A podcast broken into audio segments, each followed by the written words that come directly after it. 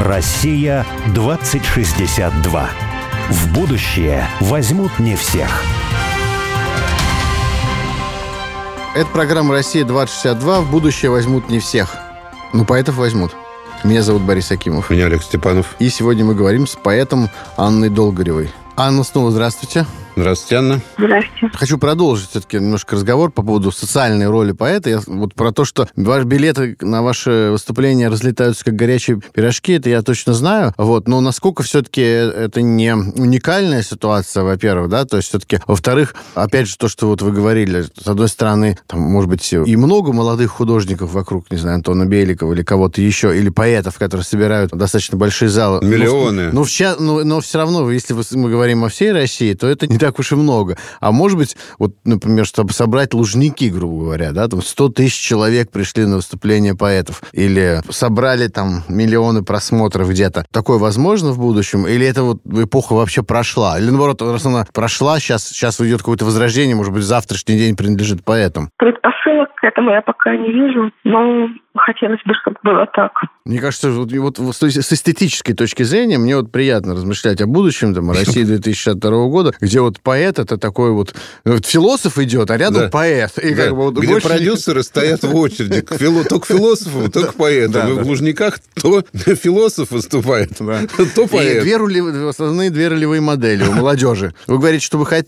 хотелось бы этого, но пока представить себе это сложно. А вот ну, есть ну, какая-то какая-то мысль, может, даже фантазийная, а как бы это уже могло бы быть сделано? Ну, то есть, вот даже вот мой, я говорю, мой подросток, ребенок сидит, он не ходит на поэт наступление, но что-то он уже как-то осознал, что вот ему горько от того, что сидят а не ходят там на Сашу Черного, не знаю, на Андрея Белого, там, на всех прочих Ахматовых, Цветаевых. Так вот, э, ему это, это горько. То есть, если ему донести, сказать, слушай, а ты вот как бы тебе горько, давай, сделай шаг. В его пространстве, получается, информационном, вот его как бы никто не подталкивает, да, в общественном пространстве. Что должно его подтолкнуть? Что должно повернуться, чтобы измениться, чтобы завтра вот эти толпы ринулись на поэтов? Я считаю, поэзия сейчас, она переживает период рассвета. Но за рассветом следует спад. И этот спад обязательно будет. Я уже его чувствую, уже предчувствую спад, уменьшение интереса к поэзии. Это, конечно, очень грустно, очень больно, но хотелось бы... Но потом будет подъем но... опять. Да, да, потом будет объем, и мы не знаем, каким будет этот подъем. Вот, хотелось бы, чтобы это действительно было сложниками. С какого времени вы чувствовали подъем интереса к поэзии? С начала СВО. Поэзия тогда отвечала на актуальные вопросы, которыми терзались люди. А сейчас так, потому что все очень устали, потому что боевые действия длятся, уже второй год, все устали. Ну, мне кажется, что если мы говорим о подъемах, о которых там Боря говорит, то это такие, ну, какие-то эпохи культурные скорее, да? Ну, все-таки, да, не серебряный да. век же все-таки мы пережили там последние полтора года. Да, и когда, то есть вот как, не знаю, там в античности, я бы такой пример привел, там, ну, на ораторов приходили, да? Сейчас еще переживается этот процесс большой эпохи. Я думаю, несколько лет он будет проживаться. А вот как вы думаете, почему такая создалась ситуация, что значительная часть людей, которые имеют отношение к культуре, и поп-культуре, и не поп-культуре, они не патриотичны оказались? На противостоянии. И противостоять, конечно же, России с ее режимом так называемый, такой сформированный такой миф. Россия, значит, кровавый режим. И они чувствовали себя какими-то героями, противостоя этому выдуманному ими кровавому режиму. И, конечно, как только началась специальная военная операция, они уехали. Поскольку мифа о кровавом режиме в Израиле нет, сейчас они радостно призывают удачу нашим мальчикам. Нашим мальчиками для них оказались израильтяне. Вот я, я тут видел случайным образом ролик с Макаревичем, где он, он, он говорит, что там какие-то у него проблемы значит, с концертным туром по Средней Азии намечаются, и он говорит, что вот как же так, вот, что же вы там не хотите меня приветствовать? Я просто вот э, поддержал, да, вот действия израильской армии, ну, это страна, в которой я живу. То есть он вот так это оправдал. Ну, как? А до этого жил ты много его десятилетие в какой-то стране, и ты не поддержал ее. И такой, а где, как... То есть у меня такое ощущение, что это полный когнитивный диссонанс какой-то в голове. У этих людей, у большинства из них нет никакой стройной позиции, а просто некоторое какое-то раздвоение личности, я не знаю, может быть, надо обратиться к какому-то ну, доктору или что-то. Ты знаешь, по поводу доктора я тебе вот что скажу. Я недавно слушал лекцию Александра Стекацкого, такого философа как раз, и он интересную мысль, на мой взгляд, э, высказал, что в 60-е, в 70-е, 80-е годы вот в нашей стране люди перестали идентифицировать себя с государством. По каким причинам, это не важно, но это действительно так. Да? Если как раз там, в 20-е, в 30-е, в 40-е, в 50-е годы, в довольно сложные годы, но была значительная часть людей, которые себя с этим государством идентифицировала, то вот в 60-е, 70-е, 80-е уже все меньше, меньше, меньше, и в конце концов это свелось на нет. И он приводил там в пример теорию Конрада Лоренца, такого известного биолога, по-моему, даже лауреат Нобелевской премии, который проводил опыт с утятами и этими цыплятами. Они вот первое, что видят, они это считают за свою маму. Если им показать первыми не утку, например, подушку, то они будут подушку считать мамой. А если им коршуну показать, который летит на них первым, они его увидят, они будут мамой считать коршуна. Это прям вот Лоренц, он это проводил эксперименты, так и было. И вот коршун летит их кушать, они тянутся к этому коршуну как к маме. То есть они не прячутся, а наоборот раскрывают клювики и начинают к нему тянуться. И он говорит, что вот похоже было, что в 60-е, 70-е, 80-е годы вот в отсутствии идентификации себя с государством люди себя начали идентифицировать с вот э, какой-то мамой в виде там какой-то счастливой Америки, счастливой Европы и так далее. И... Она летала, она летела и... их съесть, а они такие, ура, да, они и, ура. И то, что происходило там в 90-е годы, это, говорит, ну, полное саморазрушение, да, то есть на тебя летит коршун, а ты тянешь к нему клювик. А западные вот страны, он говорит, тоже вот пилят сук, на котором, в общем, долгие годы сидели, потому что мамой стала вот не страна своя, не государство, а надо себя идентифицировать с прогрессивным человечеством. Вот чтобы это прогрессивное человечество не делало, вот это хорошо. Вот мне кажется, что это интересно. Прогрессивным такая... человечеством или все-таки с Израилем? Можно два выбора. Нет, там прогрессивное человечество может в одном случае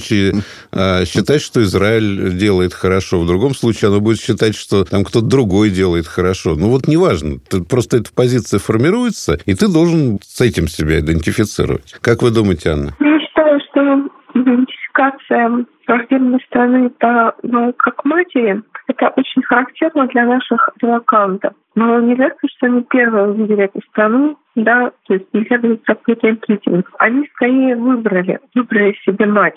И вы знаете, я вспоминаю, я неплохо когда-то знала украинскую поэзию, там были строчки можно все на свете выбирать сыну, выбрать не можно только батькивщину. То есть выбрать нельзя только родину. Можно все на свете выбрать, родину выбрать нельзя, мать выбрать нельзя, отца выбрать нельзя. То, что тебе дано по определению. И то, что эти люди сейчас выбрали себе другую родину, это предательство. Но оно же имеет какие-то культурные корни, социальные корни, то есть оно не на ровном месте возникло. Вот, и получилось почему-то так, что фактически э, общественный дискурс, соци социокультурный дискурс России до последнего времени, да и во многом и сейчас тоже остается как бы оккупированный вот такой вот э, западной мыслью, с одной стороны, с другой стороны, людьми, которые являются носителями вот этой идеологии, и которые при определенных таких обстоятельствах тяжелого какого-то экзистенциального выбора тут же куда-то, значит, переходят на другую сторону. Вот, но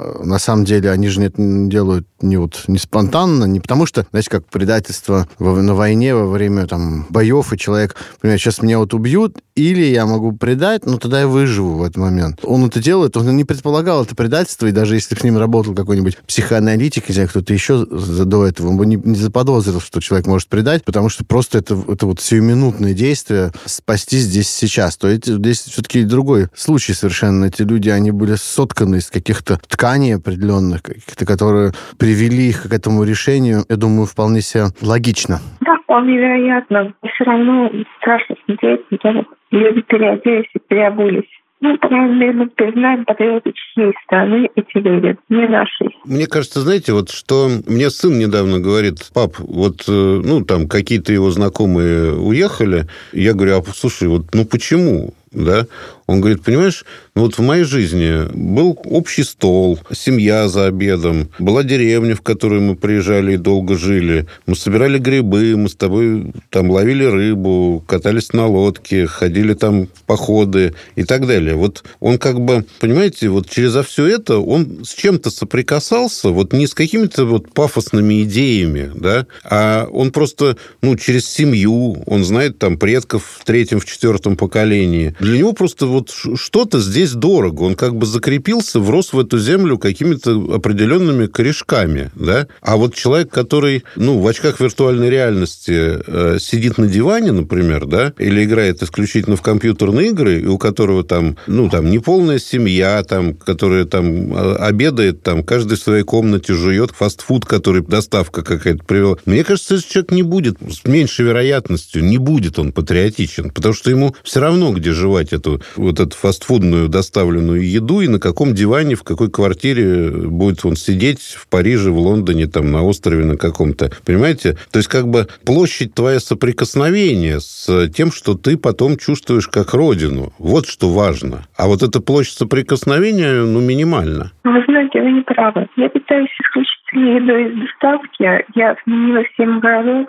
свою жизнь. И я могу сказать, что я патриот. Вы пытаетесь упростить, вы пытаетесь свести все к белому или черному. Или человек такой рубашище, как коса в уродке, ходит такой патриотичный, или он такой левачок, которого нужна не родная страна, не родная земля, и питается он фастфудом из доставки. Я очень не люблю подобное упрощение. Ну, нет, я, кстати, согласен. Жизнь, она всегда гораздо более сложна, чем э, какая-либо схема. Не, ну, так что, Олег... извините, вот э, у вас получается у обоих такая схема, что просто человек, ну, как бы либо предатель, либо не предатель. Это тоже, знаешь, черное и белое, такая же схема. И я понимаю прекрасно, что для того, чтобы что-то высказать, нужно высказать какой-то предельный случай, да. Понятное дело, что много людей, которые там могут ловить рыбу, но при этом питаться из доставки, например, да, или там, наоборот, не питаться, а питаться очень качественно, там, какими-то натуральными продуктами, но при этом еще что-то не делать. Я а быть предателем. О том, что ну, вот это твое соприкосновение через многие разные вещи с территорией, на которой ты проживаешь, вот это самое главное. Если этого нет, ты не будешь патриотом точно совершенно. Ну, соприкосновение, оно может быть там через продукты культуры очень активно идти, например, в меньшей степени, чем, например, от соприкосновения с территорией, может быть, территории. Э, да, ты сейчас всего не перечислишь, естественно. Вот что-то ты упустишь, но это не, не портит как бы саму мысль на самом деле. Вот в этом смысле, например, там какой-нибудь Федоров, наш любимый, да, он э, говорил о том, что человек в каком-то смысле должен вернуться на землю, Николай Федорович Федоров, да, и он должен воскрешать предков. Только в этом случае человек останется человеком. Воскрешать? Что ты имеешь в виду? Давайте все вместе в умирающие деревни воскрешать эти умирающие деревни, там, не знаю, возрождать предков, рожать по 8 детей за раз, отличный план и все. Надежно как швейцарские часы. Вы готовы отправиться в деревню возрождать? Я уже отправился, кстати. Я уже отправился в деревню и там живу. Я даже приехал сегодня оттуда, нет, вчера вечером для записи программы. Так что кто-то из нас какие-то шаги делает в этом направлении. Нет, я на самом деле, Анна, согласен с вами, что хоть и мне нравится путь там, возрождения деревень и всякого прочего, и косоворотка тоже мне симпатична.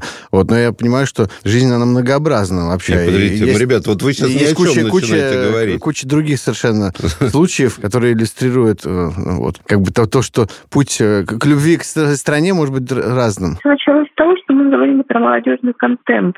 Угу. В России нет современного патриотического молодежного контента. Есть мультики для детей, а для подростков нет ничего. А то, что делается, это плохая калька Запада. Нужно создавать хороший молодежный контент для подростков, патриотический, и тогда ну, за нами потянутся люди. Ну, его же на какой-то основе надо создавать, из какой-то материи, да? Да, материи достаточно. Я думаю, что когда-нибудь, как написал а, Максим Замшев, прекрасный поэт, будут мальчишки играть в Арсена, Гия и Александра. Виду Моторолу, Гиви и Захарченко. Такой практический вопрос. А предположим, вот мой сын-подросток, настолько впечатлившийся значит, успехами поэтов Серебряного века, вдруг он ну, решит, что ему тоже хочется быть поэтом. В общем, вот может быть какой-то путь в поэзию вот такой вот рациональный? Не то, что тебя прет вот, и распирает, и ты там начинаешь творить, а вот такой просто вот, я хочу стать поэтом. Может ли такой путь? И если возможно, то что делать в этом случае? Поступать в институт.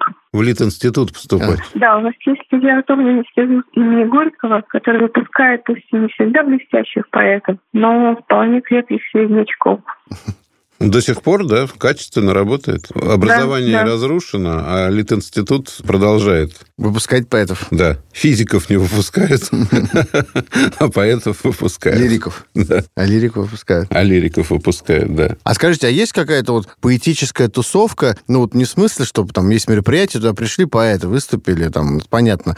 А вот именно такая вот, которая объединяет людей по жизни. То есть вот у вас, например, друзья-поэты, вот, и вы с ними общаетесь, например, больше, чем с непоэтами поэтами, или такого нет? У меня есть друзья-поэты, я с ними общаюсь, доставляет много удовольствия но есть друзья не поэты. То есть я не делаю разницы между человеком, пишущим стихи, и человеком, не пишущим, если они хорошие люди, и мне с ними комфортно. А, например, если вам нравятся поэты, как, ну, у вас есть какие-то поэты, которые вам нравятся, современные русские, есть ли у них какие-то все-таки характерные черты, например, что они скорее вот любят ту же музыку, что вы любите, или ту же литературу, что вы, или они тоже могут вообще совершенно сильно, сильно очень отличаться в своих каких-то вот пристрастиях эстетических? Я бы сказала, они такие же же контркультурщики, как, как и я. А есть какое-то объединение ваше, контркультурное объединение? Формализовано ли это как-то, или это скорее просто вот такие дружеские связи? Ну, конечно. Очень глупо формализовывать контркультурное объединение.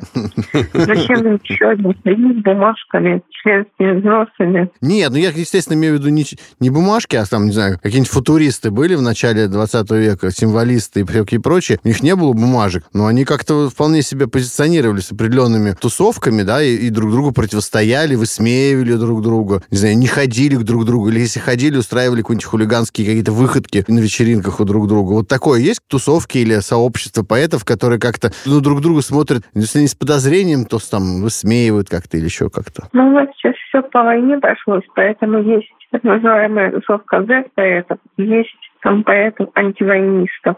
Вот я к Z-тусовке принадлежу. А вот скажите, мы приглашали гостем в передачу такого композитора, ну, на самом деле, очевидно, что это великий композитор, в истории музыки останется Владимир Иванович Мартынов. И он проводил такую мысль, что культура со времен неолита, неолитической революции, когда человек отделился от природы, она деградирует. И вот он считает, что культура вообще закончилась. То есть мы живем в последние времена. Вот вы, нам не удалось никаким образом его переубедить. То есть мы пытались сказать, что ну да, да, да, вот Римская империя, вот она закончилась, определенная цивилизация, началась другая. Там нет, закончилась вообще. То есть все, мы живем вообще в последние времена. Вот вы как, э, как участник культурного процесса все-таки на это смотрите? Да в каждую эпоху говорили, что мы живем в последние времена. Каждую эпоху, серьезно. Так что я бы не обращала внимания на эти слова. То есть какие-то черты апокалипсиса вокруг э, есть вы, их, вы их не наблюдаете? Или, наоборот, они всегда есть просто? Ну, конечно. Перечитайте откровение Анна Богослова, сравните с тем, что сейчас, пока ничего похожего я не наблюдаю.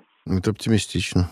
Ох, все, все было не оптимистично, а тут оптимистично. Вот, кстати, Боря. Еще поживем. Вот мы обрадовались. Но вот скажите, все-таки очевидно, что какой-то этап цивилизационный, он заканчивается, да? То есть в какой-то тупик заходит цивилизация. Понятное дело, что она из этого тупика может выйти более катастрофическим путем, менее катастрофическим путем.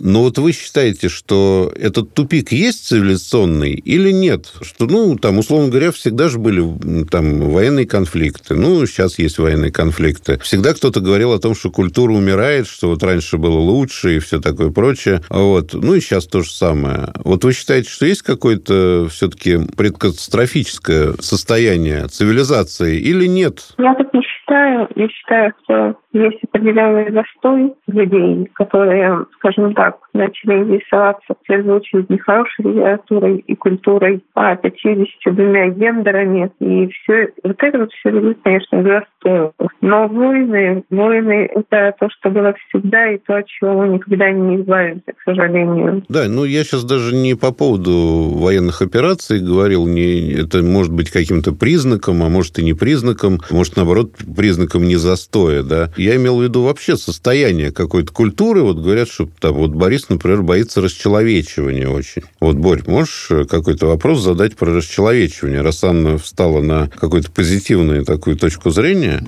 может, она тебя в очередной спасет, раз... Спасет меня от моих тревог да, страхов. Да, да, Спасите, спасите Анна Бориса. Да, я вот, на самом деле, когда начинаю о судьбах человека размышлять, то как-то с временем не могу избавиться от этой мысли, что человек с помощью, соответственно, социальных какой-то социальных каких-то процессов, с другой стороны, технологического процесса, он претерпевает вот это такой вот, э, что ли, эффект собственного расчеловечения. То есть все больше связывается с технологиями, все меньше дается творческому процессу, все больше просто превращается в такой винтик потребительской экономики, ну вот, и в этом смысле теряет человеческий облик. Вот, вот в этом смысле у вас нет каких-то тревог о том, что человек перестает быть э, человеком-творцом, а становится просто вот как бы растворяется в виртуальном пространстве э, потребительской экономики? И даже творец, ну, не в смысле вот искусства, да, а просто созидатель, то есть производитель, созидатель. Я повторюсь, такое было всегда. 99% людей явились винтиками в машине. Это возьмем 19 век, 20 век, да. И как единицы из них, единицы пассионарий, а что-то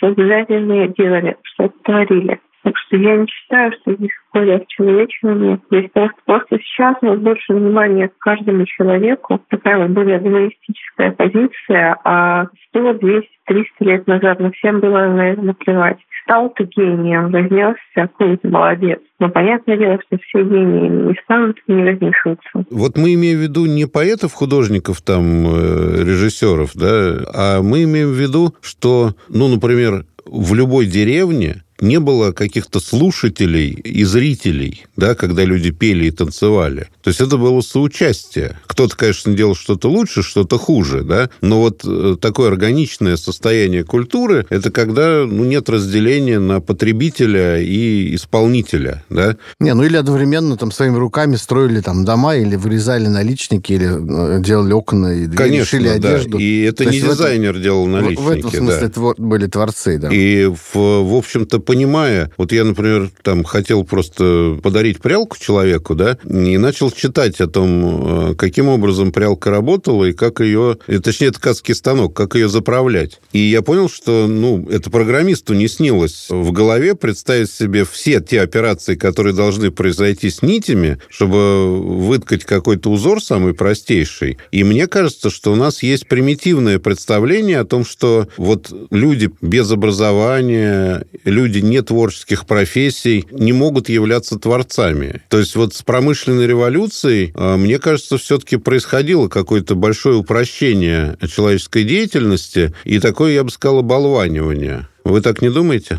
Нет, потому что люди продолжают заниматься тем же. Посмотрите на ярмарки хендмейда, посмотрите, какие вещи делаются людьми. Возможно, а, вы просто не смотрите да, на какие-то аспекты, и вот, э, вот вспоминаете там древних, древних которые что-то ткали. Но сейчас люди делают своими руками совершенно потрясающие поделки, вещи, одежду. Все это люди делают, все это они продают. И все это есть, есть в России. Так что ну, не, нужно, не нужно говорить про оболванивание. Нет никакого оболванивания. Люди такие же, как были раньше, просто более образованные. Ну вот у вас очень э, так, оптимистичный взгляд на мир и на жизнь. Это не может не радовать. А вот э, могли бы вы какое-нибудь такое, э, нам, радиослушателям, что-нибудь такое оптимистичное прочитать, ну, поэтическое? Да, Бог говорит Гагарину, Юра, теперь ты в курсе.